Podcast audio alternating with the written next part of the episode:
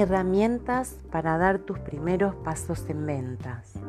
Y acá vamos a empezar a hablar de las barreras que te están limitando. ¿Qué observador estás siendo?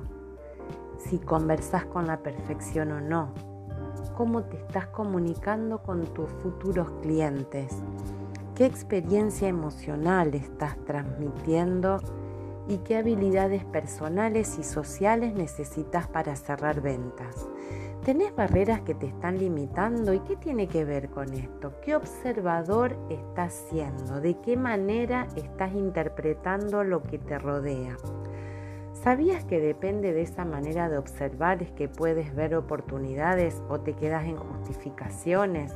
La situación está mal, el mundo está parado, no sé por dónde empezar, este no es el momento. Si no es este, ¿cuándo va a ser el momento?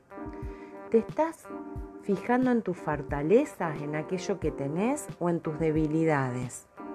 De esa manera de observar el mundo es que también se define lo que haces y lo que no. Es diferente observar e interpretar desde el miedo que desde la confianza, desde la certeza o desde la comparación. Y conversar con la perfección tampoco te deja avanzar. ¿Sos de esas personas que toman acción o que se quedan ahí dando vueltas, dando vueltas y prefieren la perfección? ¿Te diste cuenta que querer hacer todo perfecto no te deja avanzar? Me pasó a mí como a mucha gente que había determinadas cosas en las que era muy exigente y eso hacía que me bloqueara y finalmente no hiciera nada entonces, la perfección no existe y lo importante es enfocarte en progresar día a día, avanzar hacia tus metas y convertirte en tu mejor versión. Conversar con la excelencia, conversar con dar lo mejor de vos. ¿Y la comunicación con tus clientes, cómo está siendo? ¿Pensaste alguna vez mis clientes no me entienden? Porque una buena comunicación nos permite conseguir nuestro objetivo, conseguir el cliente, avanzar en el proceso o solucionar un problema puntual. Si nuestro objetivo es entendernos, ¿por qué no empezamos por tratar de hablar el mismo idioma? Soltando el saber y abriéndonos a entender lo que el otro nos trae, soltando también nuestros juicios previos, nuestras conversaciones internas, esta mujer nunca me compra nada y me hace perder el tiempo, por ejemplo. Esa puede ser una conversación interna no favorable. Cuando realmente dominas un tema, ¿sos capaz de decir lo mismo sin usar un, vocabulario técnico?